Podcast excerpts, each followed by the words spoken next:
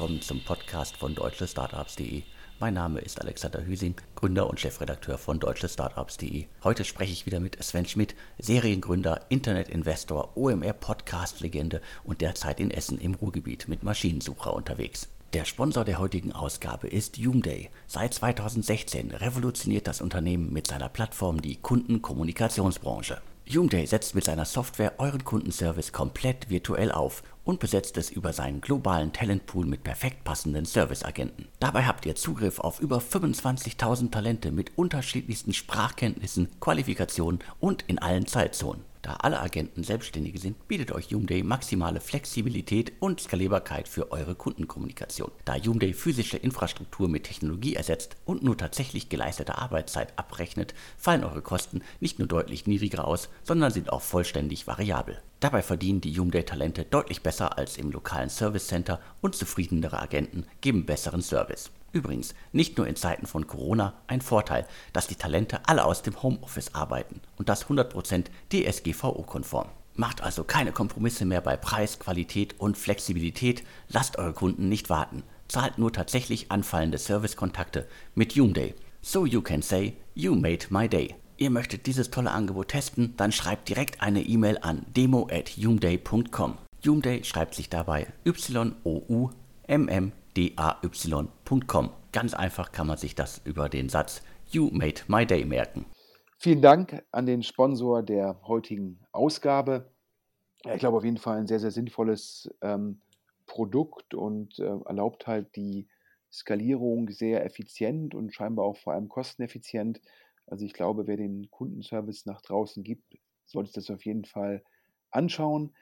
Aber jetzt direkt, Alex, wieder ein voller Podcast und äh, fangen wir an mit einer Exklusivnachricht. Neues Investment ähm, von Heinemann und Associates, aka Project A Ventures. Du hast es entdeckt. Richtig, wir haben ein Startup in München. Das habe ich schon eine ganze Weile gesucht, beziehungsweise immer mal wieder tauchte es auf. Project A macht da was Neues in München. Das äh, Startup heißt Amazed. Was machen die? Es geht mal wieder um E-Commerce. Und in dem Fall finde ich es einen wirklich spannenden Zusammenhang zwischen Online- und Offline-Welt. Also das Startup versucht so ein bisschen die Brücke zwischen der Offline- und der Online-Handelswelt zu schlagen. Und zwar, indem es halt, äh, darf man es Berater nennen, also die, die Beratung, die man vielleicht aus der Offline-Welt, also aus guten Läden in der Offline-Welt kennt, das wollen die jetzt als Face-to-Face-Variante in die E-Commerce-Welt bringen. Das Team arbeitet da schon eine Weile dran. Bisher flog das ganze Ding komplett unter dem Radar. Gründer sind äh, Fabian Furtmeier und äh, Dominik äh, Unnützer. Die sind beide vorher bei Global Founders Capital gewesen und da schließt sich dann ja auch gleich die nächste kleine Exklusivmeldung an. Also neben Project A Ventures ist auch Global Founders Capital, also der Investmentarm von Orchid Internet, jetzt an Amazed beteiligt. Das Ganze klingt für mich dann nach einer großen E-Commerce-Aufschlaggeschichte. Also da kommt ein Team aus München und hat gleich Project A und Global Founders Capital, also Rocket Internet äh, im Portfolio, im Cap Table. Und das kann eigentlich ja nur von den, äh, von den äh, bloßen Fakten her eine große Nummer werden. Ja, ich glaube, es wird persönlich davon abhängen, schaffe ich es wirklich, ähm, gute Berater ähm, zu akquirieren also sprich, du hast es ja gesagt, in guten Läden, in guten Offline-Läden bekommt man ab und zu, wenn man Glück hat, echte Kompetenz, echte Experten, wo man sagt, hier kaufe ich jetzt vielleicht auch zu einem höheren Preis, weil ich glaube, ich werde top beraten. Und ich würde sagen, das hängt halt sehr, sehr stark von der Qualität der Personen ab, die dann als Experten fungieren. Ähm, bleibt ja auch spannend, wenn das jetzt letztendlich nur so eine Art Layer ist, ob dann der gleiche Experte, der jetzt vielleicht Experte ist für Musikinstrumente, ob er dann halt als Experte auf diversen Stores eingebunden wird oder ob dann die Experten auch Laden- oder Anbieterspezifisch sind. Das muss man mal abwarten. Äh, wahrscheinlich aus Anbieterperspektive wäre das Letztere präferiert. Ähm, wenn ich natürlich so eine Plattform bin wie Amazed und will das halt sozusagen als Layer über E-Commerce-Stores legen, macht es natürlich Sinn, um meine Experten auszulasten und auch um letztendlich wirklich Experten zu haben, dass ein Experte dann Anbieter unabhängig Käufer berät. Und ich glaube, das Ziel ist es, äh, ist natürlich immer oftmals der, der Sales Pitch zu sagen, man erhöht die Conversion um das Zehnfache. Ähm, und das natürlich im E-Commerce-Bereich ein unglaublicher Werttreiber, denn wenn man halt den Traffic einkaufen muss über Google oder andere Kanäle, ähm, und wenn man es dann schafft, sozusagen die Conversion relevant zu optimieren, erzielt man halt dann äh, komparativ einen relevant höheren EBITDA, weil man halt nicht so viele Marketingkosten hat. Und du hast es schon gesagt, ähm, natürlich jetzt zwei Investoren mit relevanter E-Commerce-Erfahrung ähm, und natürlich auch mit einem relevanten E-Commerce-Netzwerk, damit dann dieser Dienst dann halt auch direkt platziert werden kann. Also ähm, ich finde die Idee nicht schlecht. Man könnte auch argumentieren, dass jetzt durch die äh, Corona-Veränderungen potenziell, sage ich mal, solche Offline-Experten halt dann auch verfügbar sind und dann für so einen Online-Dienst gewonnen werden können. Ich glaube, man muss zum Schluss gucken, äh, was können dann solche Leute über die Plattform verdienen und was sind halt auch ähm, die speziellen Segmente, ähm, wo das halt Sinn macht. Ich glaube, je teurer ein Produkt ist, je erklärungsbedürftiger ein Produkt ist und desto mehr äh, Intransparenz in dem Markt besteht, desto wichtiger ist so ein Experte. Ich glaube, äh, wenn ich mir jetzt so ein Apple iPhone kaufe, ist die Frage, ob da so ein Experte noch einen Mehrwert generiert oder ähm, wenn ich vielleicht auch einfach nur hingehe und ähm, kaufe mir bei Zalando ein paar äh, Nike-Schuhe, ist auch die Frage, ob da noch ein Experte wirklich Mehrwert generiert. Aber bei so einem Musikinstrument oder äh, vielleicht auch bei ein, zwei Möbelstücken, die beratungsintensiver sind, äh, macht das sicherlich Sinn. Da werden die Kollegen sich sicherlich Gedanken gemacht haben, äh, was da passt. Ich glaube, ähm, gegeben den gesamten Rückenwind im E-Commerce-Bereich durch Corona, ähm, hier werden jetzt wieder Schaufeln sozusagen gebaut und das kann durchaus sinnhaft sein, Alex. Definitiv, kann ich mir auch gut vorstellen. Äh, gerade wie du gesagt hast, Musikinstrumente, äh, weiße Ware, Kühlschränke, Waschmaschinen und so weiter. Da kauft man halt auch nicht irgendwie äh, das eine Produkt, das da irgendwie rumsteht. Äh, das Paar Schuhe kann, glaube ich, der meiste mittlerweile alleine kaufen. Da äh, sprechen wir, glaube ich, von höherpreisigen Produkten noch ein paar Fakten zum, äh, zum Unternehmen. Also Project A Ventures hält jetzt knapp 21 Prozent am Unternehmen und Global Founders Capital, die gerade frisch eingestiegen sind, also Rocket Internet hält über drei Vehikel irgendwas um die 6,7 Prozent am Unternehmen. Die Gründer sind mit knapp 35 Prozent dabei. Jeweils, oder? Genau. Ja, ähm, da sieht man ganz klar, dass da Heinem und Associates ähm, im, im Lead ist und äh, viel auch GFC gesagt hat, wir zeigen da ähm, Loyalität zu unseren ehemaligen Mitarbeitern, aber wollen auch, dass die Runde von jemandem anderen angeführt wird, auch um etwaige Interessenskonflikte zu vermeiden. Ja, ich glaube, wir bleiben dran und äh, so schnell wie Themen aktuell sich bewegen, wenn da Traktion drauf kommt, können wir vielleicht schon bald über die nächste Runde berichten. Alex, wir hatten schon mal berichtet, ja, ich glaube schon sogar schon mehrfach, wir hatten, glaube ich, beide Runden, glaube ich, exklusiv. Ähm, Pitch. Genau, über Pitch haben wir schon oft berichtet, ist halt auch ein äh, spannendes Thema, spannendes Team. Also Christian Reber, der einer der Wunderlist-Gründer, treibt seit äh, einigen Jahren jetzt gefühlt das Thema Präsentation, wir haben es immer genannt, für die äh, Generation Slack voran. Das Produkt ist inzwischen auch da. Ich höre nur gute Sachen darüber. Also alles, was irgendwie Social Media seitig zu dem Thema passiert, erinnert sehr viel an die sechs Wunderkinder Wunderlist-Seiten. Also wir haben es mal wieder geschafft, da ein Produkt hinzustellen, das irgendwie weit über deutschem Normalmaß ist. Dementsprechend ähm, tolles Produkt, äh, glaube ich, ein sehr großer Markt und insgesamt ja schon äh, reichlich Millionen eingesammelt. Ich glaube, die letzte Runde waren 30 Millionen, davor gab es auch schon mal so knapp 20. Und wenn ich mich richtig erinnere, hatten wir irgendwie zumindest eine Post-Money-Bewertung von 200 Millionen Dollar bei der letzten Runde schon verkündet. Ja, äh, du sagst, ich glaube, wir hatten, wir hatten die Runden äh, immer hier exklusiv im Podcast ähm, vermelden können. Ähm, ja, letztendlich ist das der Angriff von Christian Reber auf den PowerPoint-Markt. Und wenn man sich mal anschaut, wie viel Geld letztendlich Microsoft mit Office sozusagen nicht nur an Umsatz macht, sondern an EBIT, ja, ist das natürlich ein unglaublich äh, lukratives Feld, wenn es einem gelingt, sozusagen dort Traktion aufzubauen. Und du hast es gesagt, Christian Reber ähm, gilt in VC-Kreisen ja, sozusagen als der Produktmensch, der dafür einfach ein super Händchen hat. hat er ja auch mit Wunderlist bewiesen. Ich glaube, Wunderkit, diese, sage ich mal, ERP-Software für kleinere Firmen, das war, glaube ich, ähm, nicht ganz so erfolgreich, aber jetzt alle guten Dinge. Der, ähm, der, dritte Anlauf eines Produktes wieder ein großer Erfolg mit, mit Pitch und die VCs sagen mir, sehr gutes Produkt, auch sehr intelligente Monetarisierung. Ähm, die glauben also, wenn es einmal genutzt wird, dann läuft es fast automatisch in die Monetarisierung.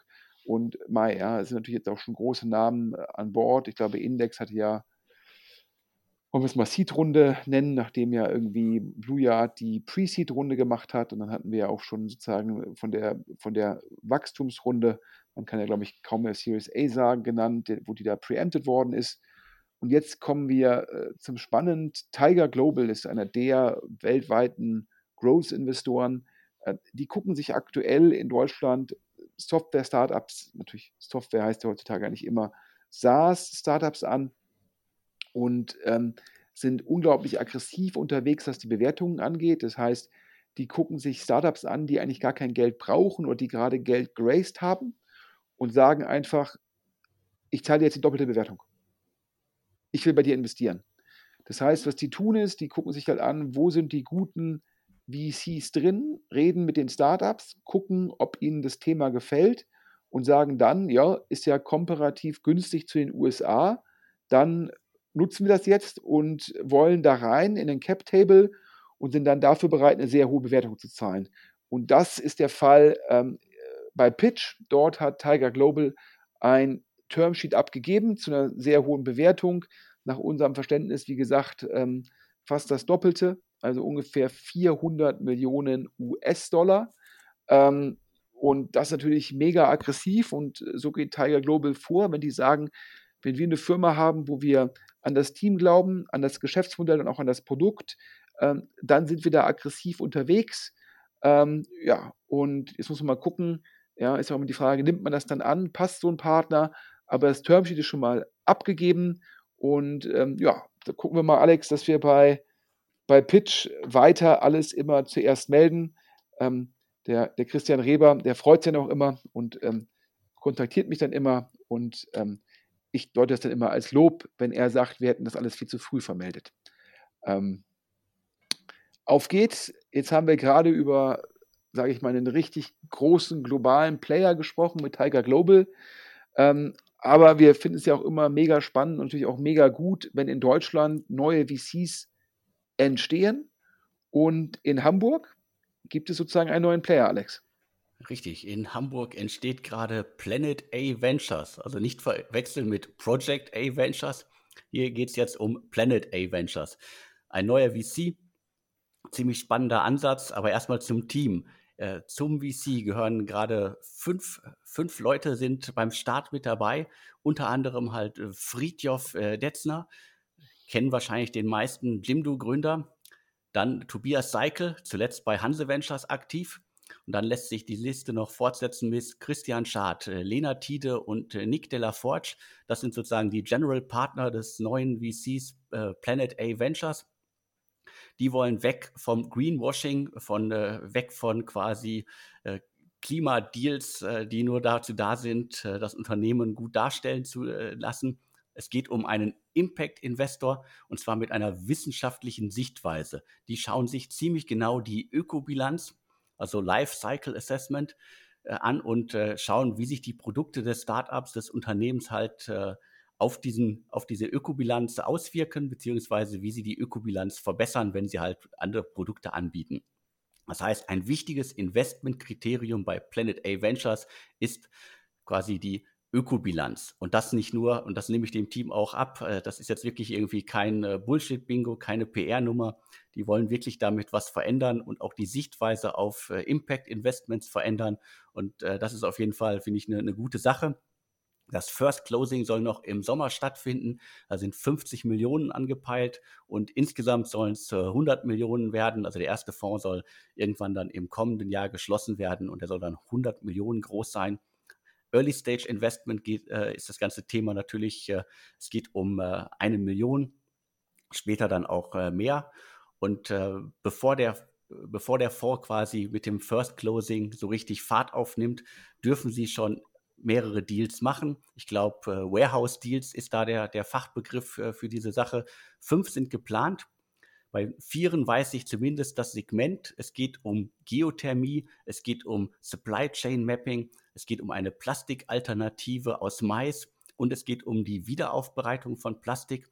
Und das fünfte Investment soll ein E-Bike-Sharing-Dienst sein. Und ich glaube, da kann ich mich jetzt relativ zügig, ganz schnell und weit aus dem Fenster lehnen, dass der eine Jimdo-Gründer in den anderen Jimdo-Gründer investiert und dementsprechend geht es da wahrscheinlich um, sehr wahrscheinlich um Dance das neue Produkt, das äh, Christian Spingub zusammen mit den Soundcloud-Gründern vor einiger Zeit angeschoben hat, auch schon mit Millionen finanziert. Das heißt, wir können hier schon mal exklusiv verkünden, es gibt einen neuen Investor, Planet A Ventures, und der investiert auf jeden Fall in Dance, das äh, Produkt äh, zum Thema E-Sharing-Angebote. Das ja schon, hatten wir, glaube ich, auch schon mehrmals hier im Podcast erwähnt. Also das so mal im Schnelldurchlauf die groben Fakten zu einem neuen, im besten Fall 100 Millionen Fonds, der sich um vor allen Dingen natürlich um Impact Investments und wichtig ist mit wissenschaftlicher Sichtweise auf Startups, auf die Ökobilanz äh, verschrien hat und das Ganze irgendwie bearbeiten möchte.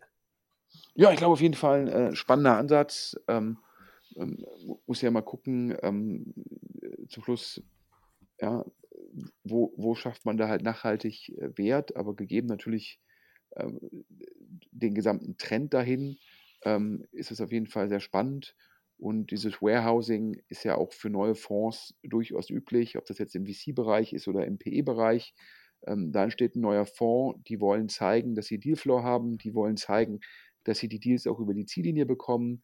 Also wird potenziell auf Basis der ersten äh, LP zu sagen, werden dann halt schon Investments getätigt im kleineren Umfang, um dann halt auch, ich sag mal, ja, was, was zum Zeigen zu haben, um dann halt das First Closing bzw. das Final Closing auch hinzubekommen. Also ist ein Standardvorgehen. Und natürlich nutzen da halt dann General Partner auch ihr bestehendes Netzwerk.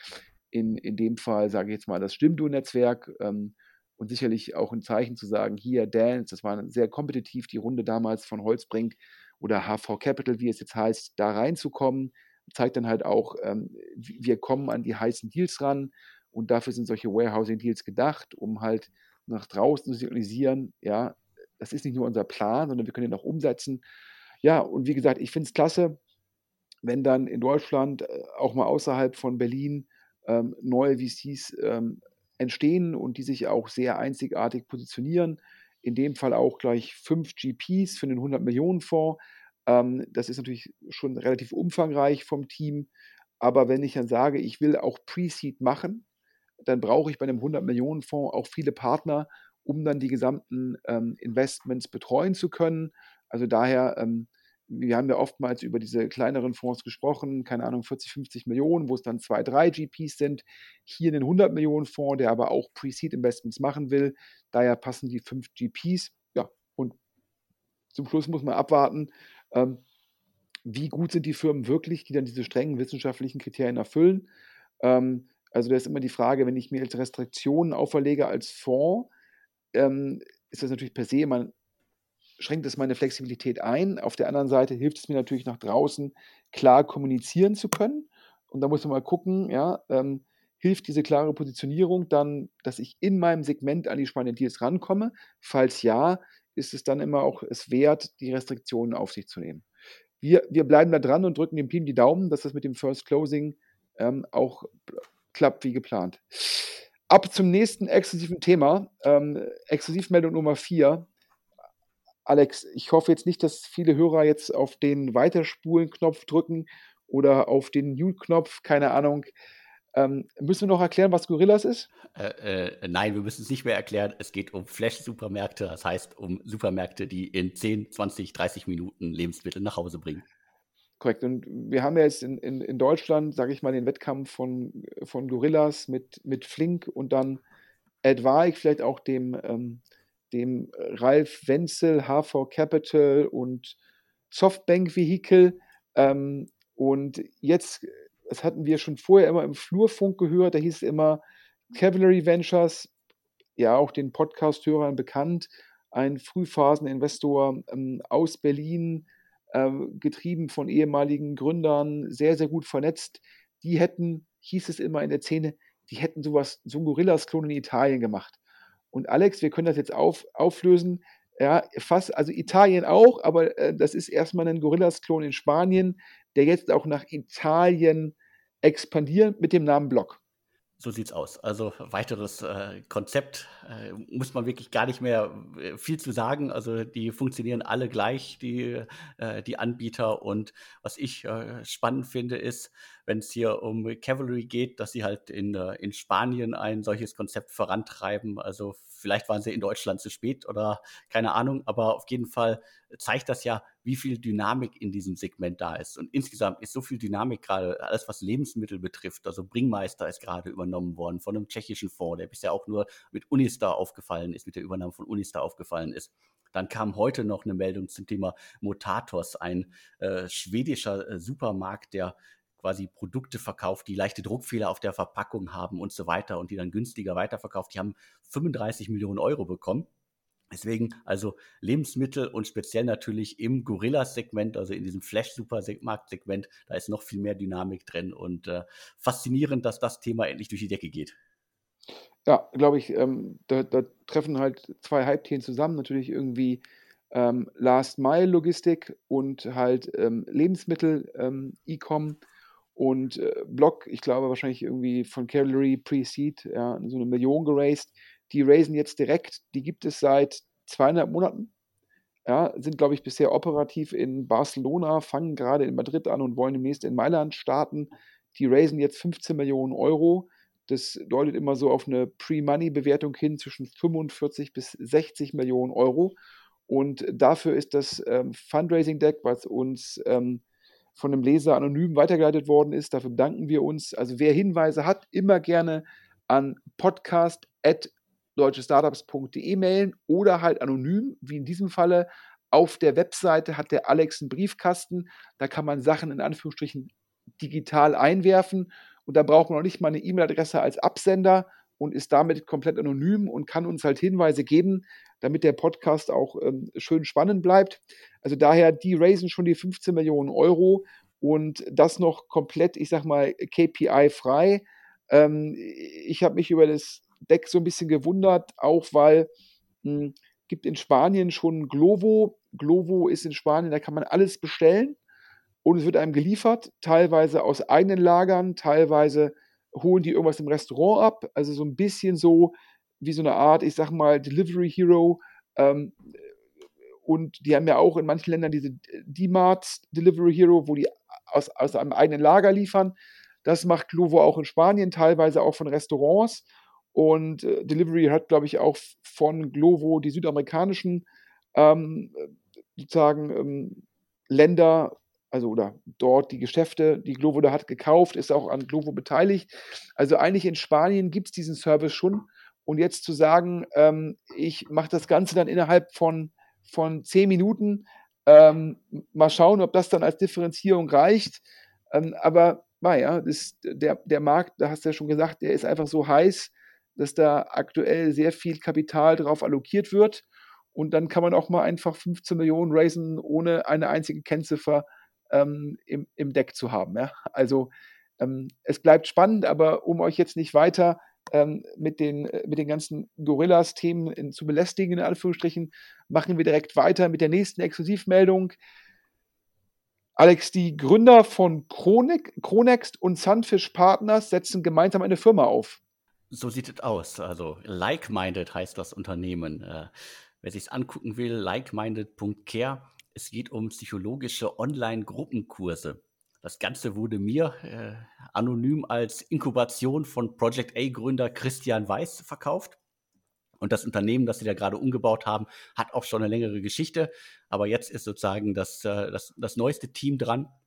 Und du hast es gesagt, also Christian Weiß äh, steckt dahinter.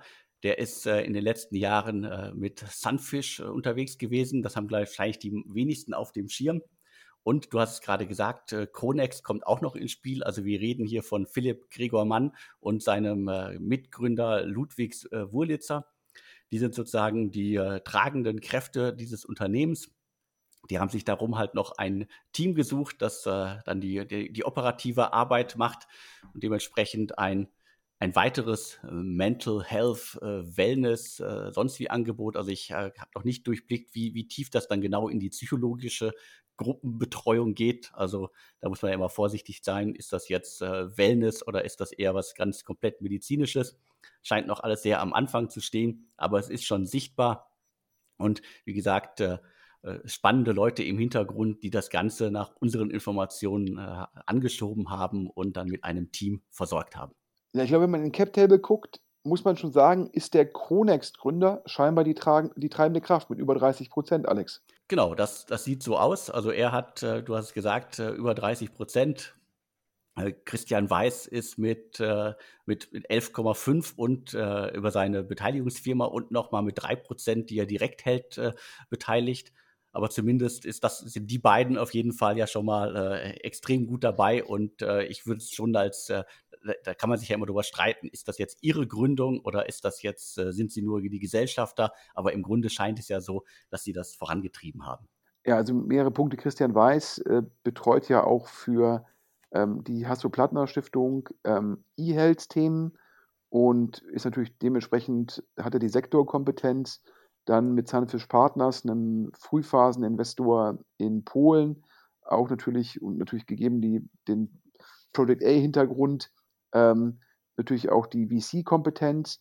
Ähm, ich habe mich so ein bisschen gewundert, ähm, Philipp Mann, der eigentlich aktuell sich hundertprozentig auf Chronext ähm, konzentrieren sollte, zum einen, weil der Rückenwind da ist, aber zum anderen auch, weil natürlich Chrono 24 ähm, da einen gigantischen Job macht und äh, schon irgendwie weiterhin Marktanteile ausbaut, also ein sehr, sehr starker Konkurrent.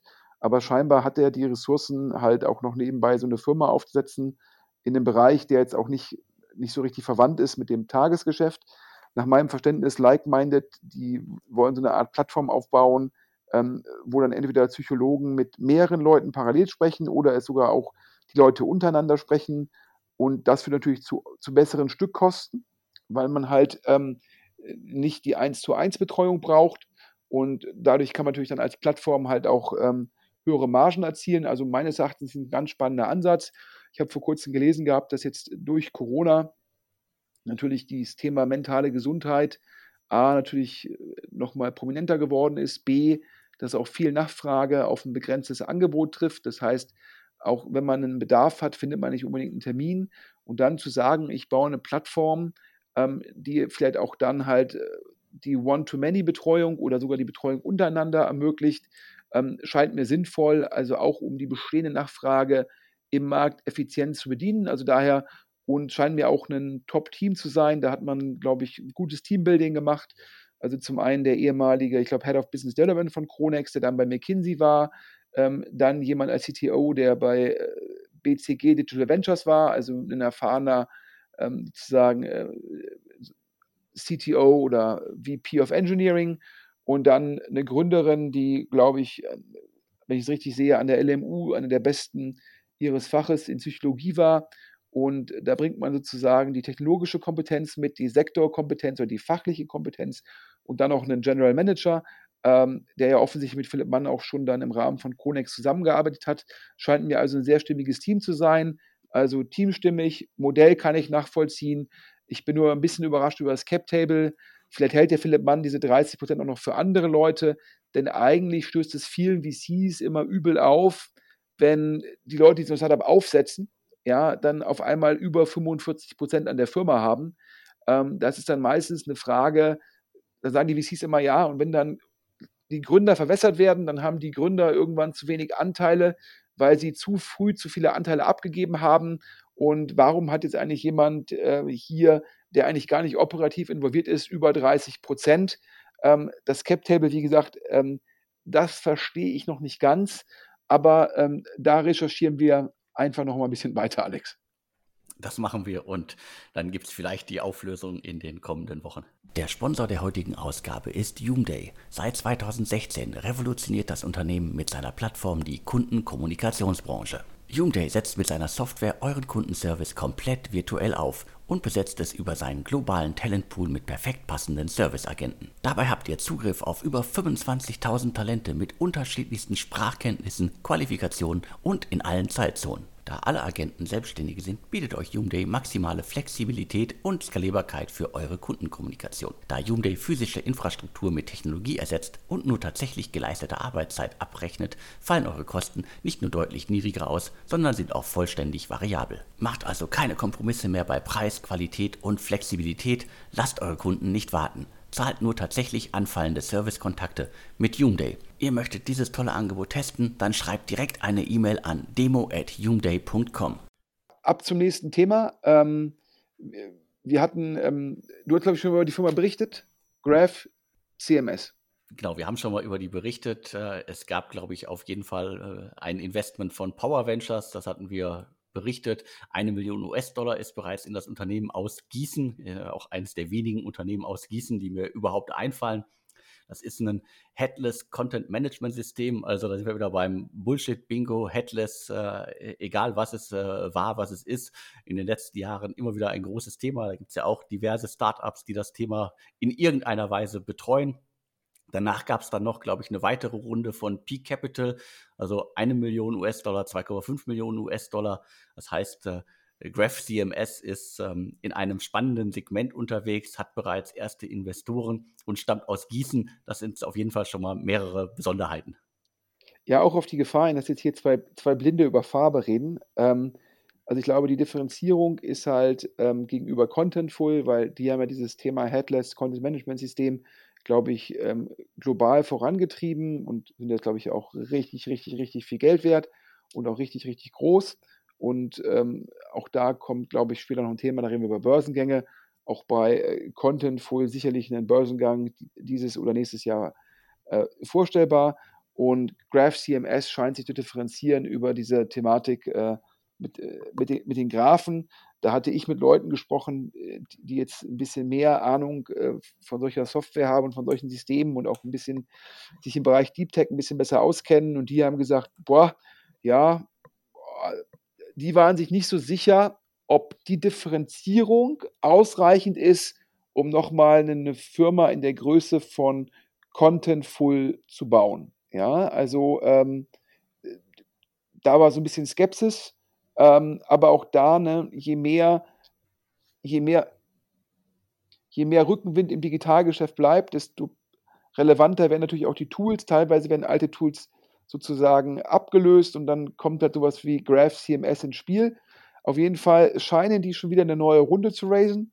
Ähm, nach der, du hast ja geschrieben, P Capital, ja, holländischer VC, ähm, scheint er ungefähr vor einem Jahr investiert zu haben. Und da scheint jetzt die nächste größere Runde zu kommen. Ja, und da wird man jetzt mal gucken. Ich glaube, Power Ventures und P Capital, ähm, gute Investoren, aber man braucht natürlich dann irgendwann auch mal einen großen mit noch mehr Signaling, ja, um dann potenzielles Geld aufzunehmen, um das dann halt groß zu bauen in einem kompetitiven Markt. Wir wollten es einmal hier nennen, weil Gießen ist ja jetzt ja, ähm, ganz spannend, dass da auch solche Firmen entstehen. Und daher drücken wir dem Team ja, beim Fundraising alle Daumen. Jo, zu den nächsten Themen. Alex, wir hatten ja, wir hatten ja in den letzten Wochen schon zwei, drei Mal geschmunzelt über den Spec fürs Vaterland von Klaus Hommels. Und im aktuellen Manager-Magazin ist jetzt eine ganze Seite zu Klaus Hommels und die Überschrift könnte lauten: Steuerflüchtling heuchelt Vaterlandsliebe. Das Manager-Magazin fasst nochmal zusammen. Klaus Hommels sitzt in der Schweiz und zahlt hier keine Steuern oder zahlt in der EU keine Steuern. Ähm, Lakestar sitzt in Guernsey, zahlt in Deutschland keine Steuern, auch nicht in der EU, hat trotzdem Geld vom EIF bekommen. Das muss man mir mal erklären. Der Spec, den Klaus Hommels ähm, im Handelsblatt sozusagen so als nationale Sache oder europäische Sache positioniert hat, ich glaube, der sitzt in Singapur, also sozusagen die Firma. Und da muss, also es ist schon, also ich, auch wenn ich mich da jedes Mal wieder aufrege, mein Blutdruck steigt, nachdem ich eigentlich heute ganz entspannt war bisher. Ja, also das eine ist es, das zu machen. Ja, das ist ja total legitim, wenn das irgendwie rechtlich okay ist, dann sei ihm das zugestanden. Aber dieses Heucheln und dann Geld vom EIF zu nehmen und das im Handelsblatt als Vaterlandsliebe darzustellen und irgendwie mit Herrn Kukes irgendwie zusammen da dem Staatssekretär was zu machen und das, während man selbst irgendwie keinen einzigen Cent Steuern in der EU oder Deutschland zahlt.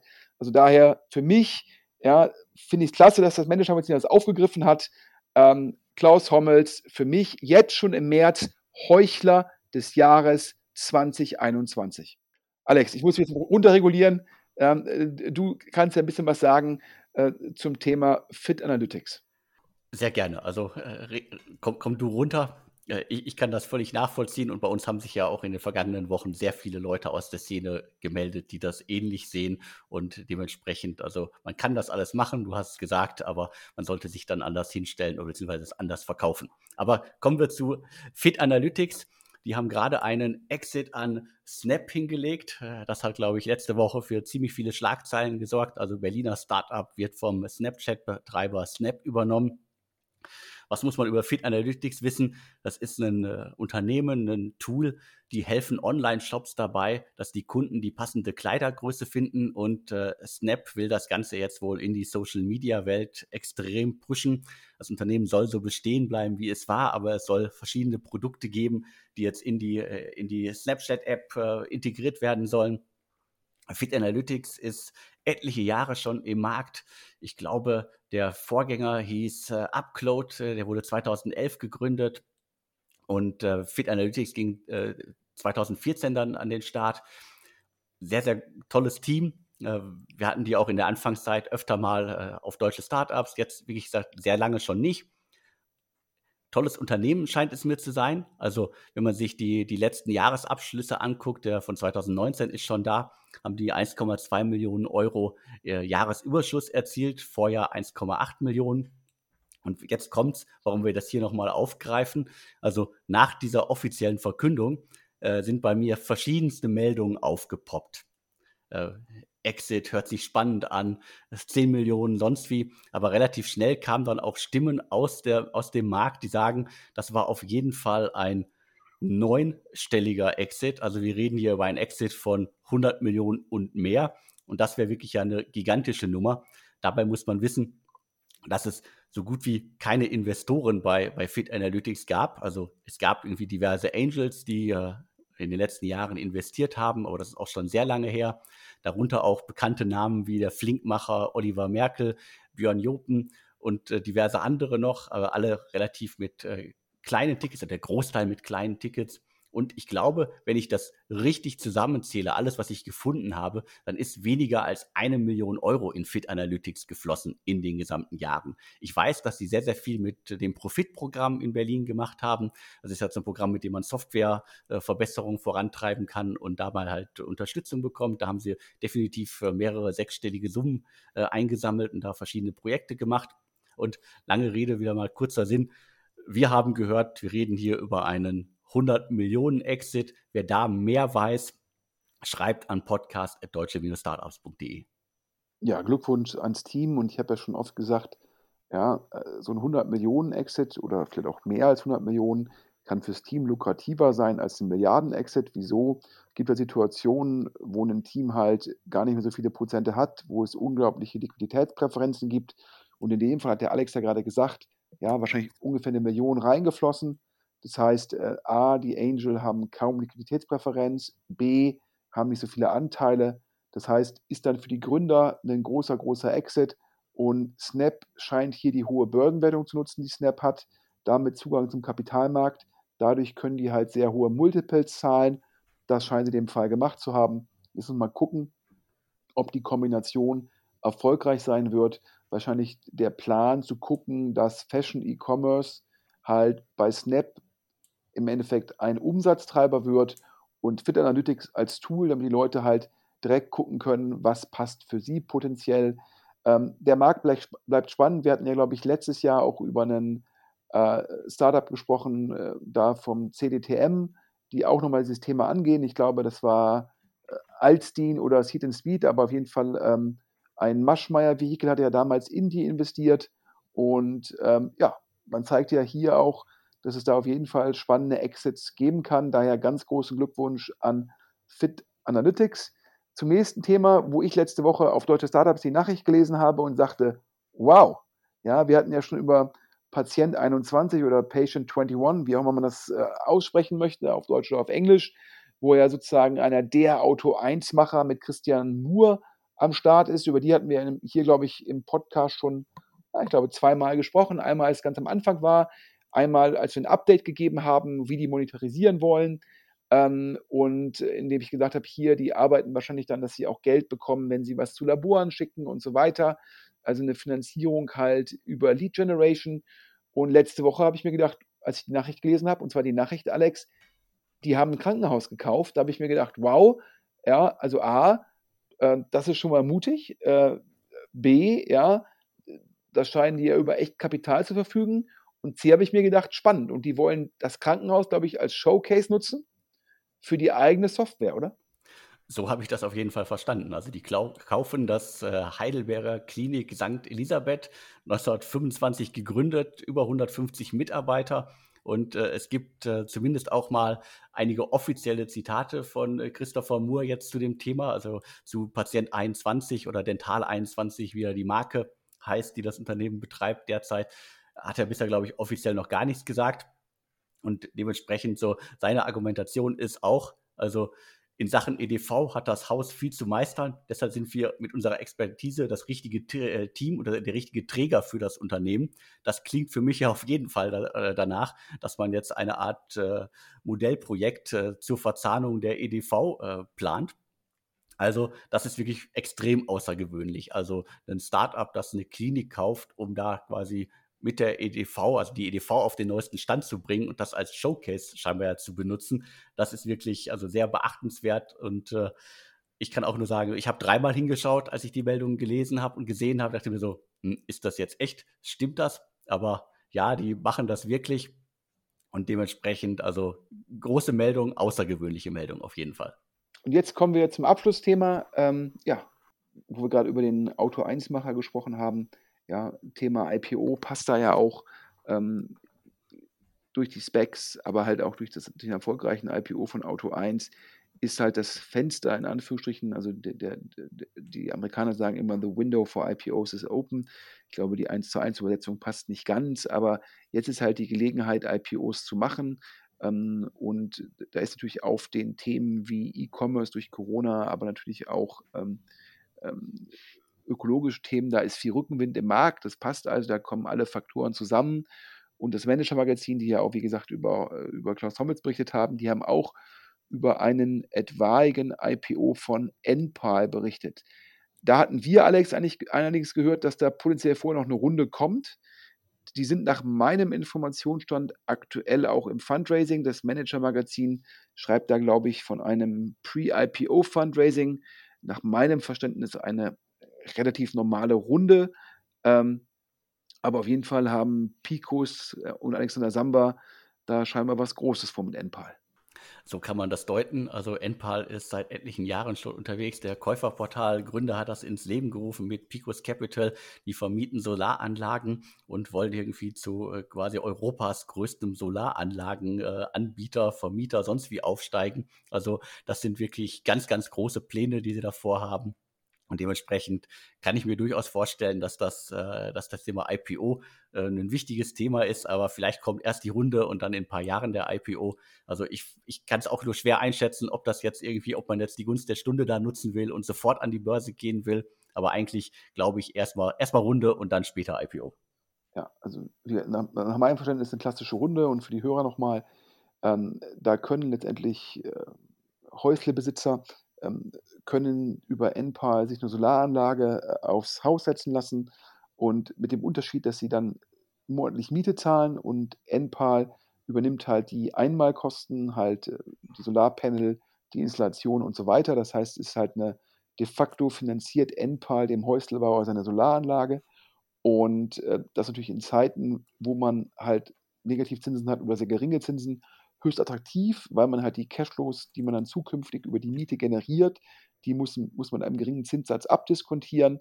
Das macht das Modell NPAL so attraktiv und gekoppelt mit Fortschritten bei den Solarpanels macht es dann auch vorteilhaft für den einzelnen äh, Häuslebesitzer. Also daher, ähm, das sind die Treiber bei NPAL. Man braucht natürlich Kapital, um das dann vorzufinanzieren, die Anschaffungskosten, Installationskosten. Und äh, entweder macht man das halt als private Firma über FK-Deals oder aber wenn man an die Börse geht, kann man sich über die Börse äh, potenziell dafür noch EK besorgen Und das mag der Hintergrund sein. Scheinbar sehr aggressive Wachstumsziele. Ja, da bleiben wir dran. Wir hatten die letzte Runde, hatten wir schon exklusiv. Und wie gesagt, ich hatte jetzt gehört, dass manche Investoren bei NPAL aktuell ähm, Growth-Investoren da ADD machen. Ähm, schauen wir mal. Ähm, Bubble war jetzt auch in der Presse. Das sind die äh, Sprachlern-Apps aus Berlin, äh, dass sie ein IPO machen. Ähm, da haben wir auch Quellen, die das bestätigen. Also daher, ich glaube, Reuters hatte das vermeldet und das hatten wir vorher auch schon gehört, Alex. Richtig, wir hatten es auch schon gehört und äh, in, in der Szene wird ja schon äh, sehr offen darüber gesprochen, dass das Unternehmen ja auf jeden Fall extrem erfolgreich ist und äh, wurde auch schon in, vor einigen Monaten von diversen Investoren, auch wenn es da gerade keine Runde gab, als künftiges Unicorn angepriesen. Also das konnten sich der, sehr viele Leute schon vorstellen. Und die Bewertung, die man jetzt anstrebt, die ist dann auf jeden Fall über eins, eine Milliarde und dementsprechend wäre es dann so eine Art falsches Unicorn, weil es ja eigentlich ja die Unicorn-Definition ist vor dem Börsengang. Ja, ich persönlich, ähm, also ich glaube, dass sie es im aktuellen Börsenklima das auf jeden Fall hinbekommen können. Ich persönlich bleibe eigentlich skeptisch. Ähm, weil ähm, ich glaube, die haben relativ hohe Churnrate, das heißt, sie sind sehr gut im Online, im Mobile Marketing und gewinnen dann halt Kunden, konvertieren die Kunden, die zahlen dann für vier, fünf Monate, ähm, schaffen es so, letztendlich eine schwarze Null zu schreiben. Aber ähm, mir fehlt so ein bisschen die Fantasie, äh, wie daraus richtig viel Earnings werden können, wenn man halt immer wieder die Kunden dann durchchurnt. Ähm, und ähm, daher ja, ich glaube, IPO ja, Bewertung potenziell ja. Ich finde das Geschäftsmodell nicht so attraktiv. Ähm, mir fehlen da die Netzwerkeffekte. Mir fehlt da der Login, also Login im Sinne von, wenn, wenn man einer Firma SaaS-Software verkauft und die Firma setzt die Software ein, dann ist die Firma meistens auf die Software angewiesen und hat hohe Wechselkosten. Bubble macht Consumer-Geschäft und äh, die, die App kann auch schnell gekündigt werden. Und dann hat man mal, will man mal für drei Monate eine Sprache lernen, ähm, das wäre alles nicht so schlimm, wenn Bubble die Kunden halt kostenlos bekommen würde, aber Bubble hat sehr hohe Marketingaufgaben. Daher, ähm, ich bleibe da im, in der Ecke der Skeptiker. Ich bleibe auch in der Ecke der Skeptiker. Nächstes IPO-Thema, Volocopter. Ähm, ja, Volocopter ist ja wie Lilium, ähm, ich sag mal, äh, autonome Flugzeuge. Da wird immer so von Flugtaxis gesprochen. Und ähm, da bleibt mein Gegenargument, wenn man heute an den Himmel guckt, da fliegen über deutschen Großstädten, aber auch über internationalen Großstädten, über New York, Paris, äh, London fliegen keine Helikopter. Und ein Helikopter ist ja letztendlich ein bemanntes Flugtaxi. Und äh, trotzdem haben dort aus Sicherheitsgründen, ähm, sagen da die Städte, Länder, wir wollen keine Helikopter über dicht besiedelten Gebieten haben.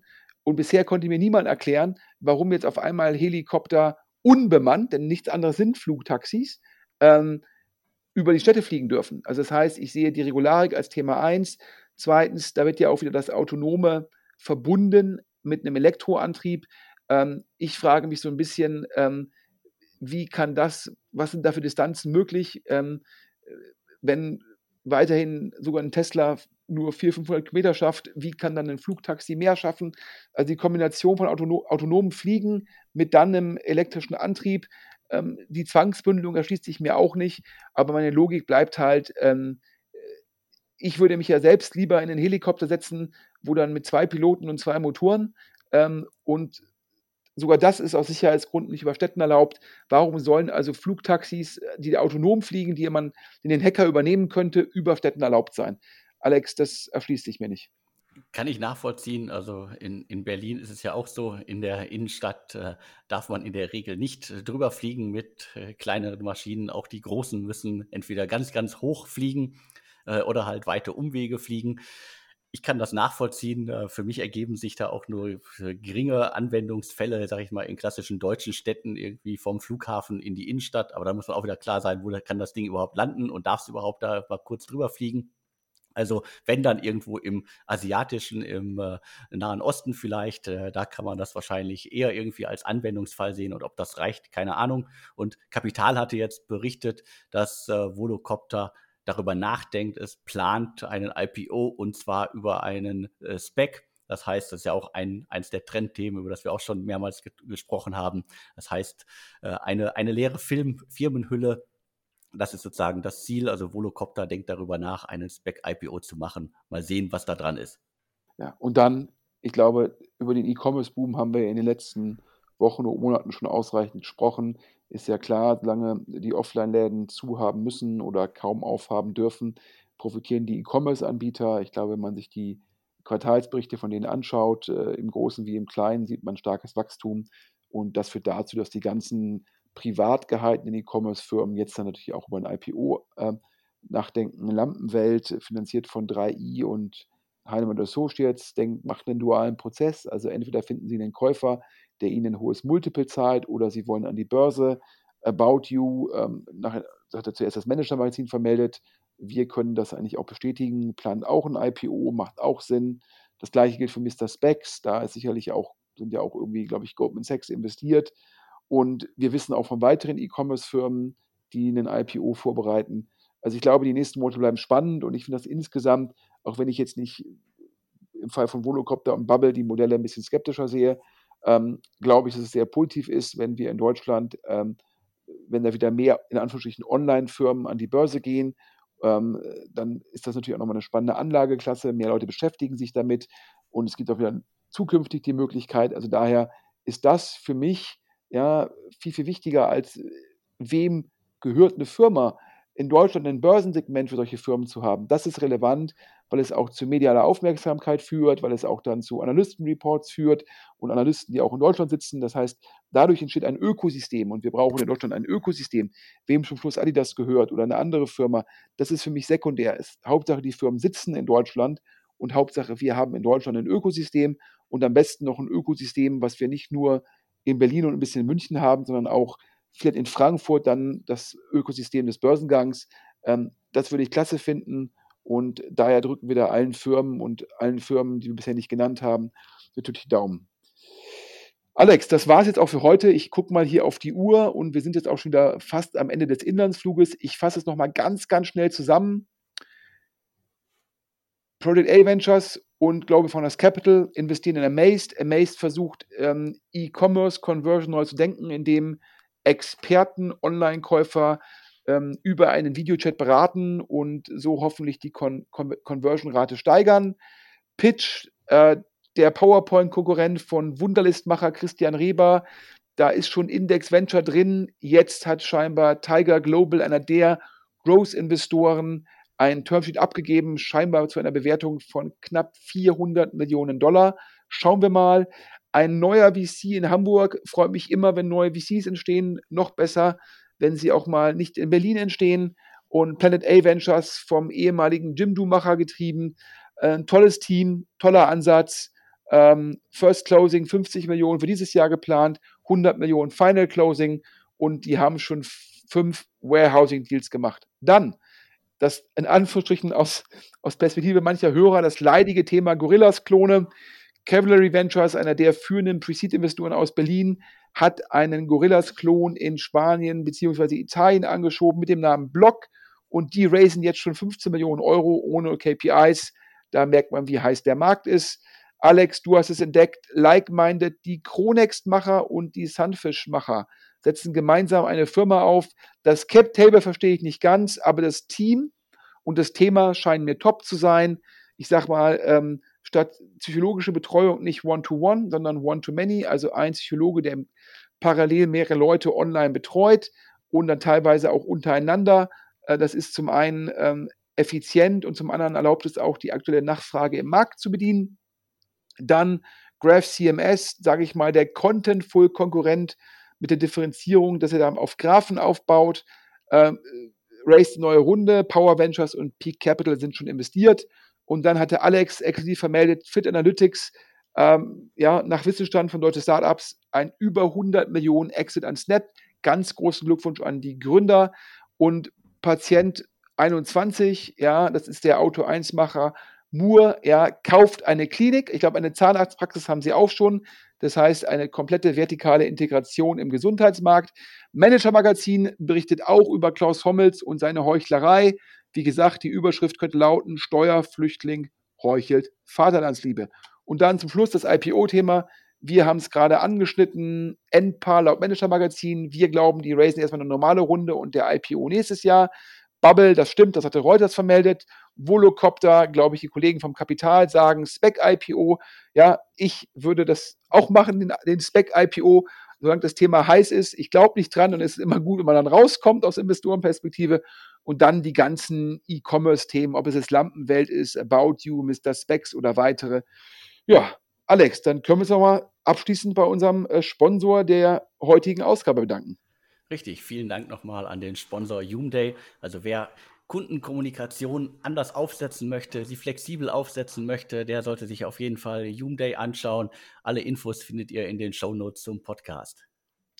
Ja, und wer zukünftige Ausgaben unterstützen will, damit der Podcast auch kostenlos bleibt, meldet sich bitte auch unter podcast.deutschestartups.de ähm, ähm, beim Alex und ähm, die Hörerzahlen steigen weiter, daher ganz, ganz großen Dank, dass ihr unseren Podcast auch weiter empfiehlt. Weit über 10.000 Hörer pro Folge. Und ich glaube ja, äh, ob es nun der Herr Maschmeyer ist, der sogar sagt, DS Insider ist sein Lieblingspodcast, ob es General Partner von VCs sind oder von Growth-Investoren oder von Private Equity-Häusern oder Gründer. Ja, ich glaube, wir haben eine Top, Top, Top Zielgruppe, würde Pep Guardiola sagen.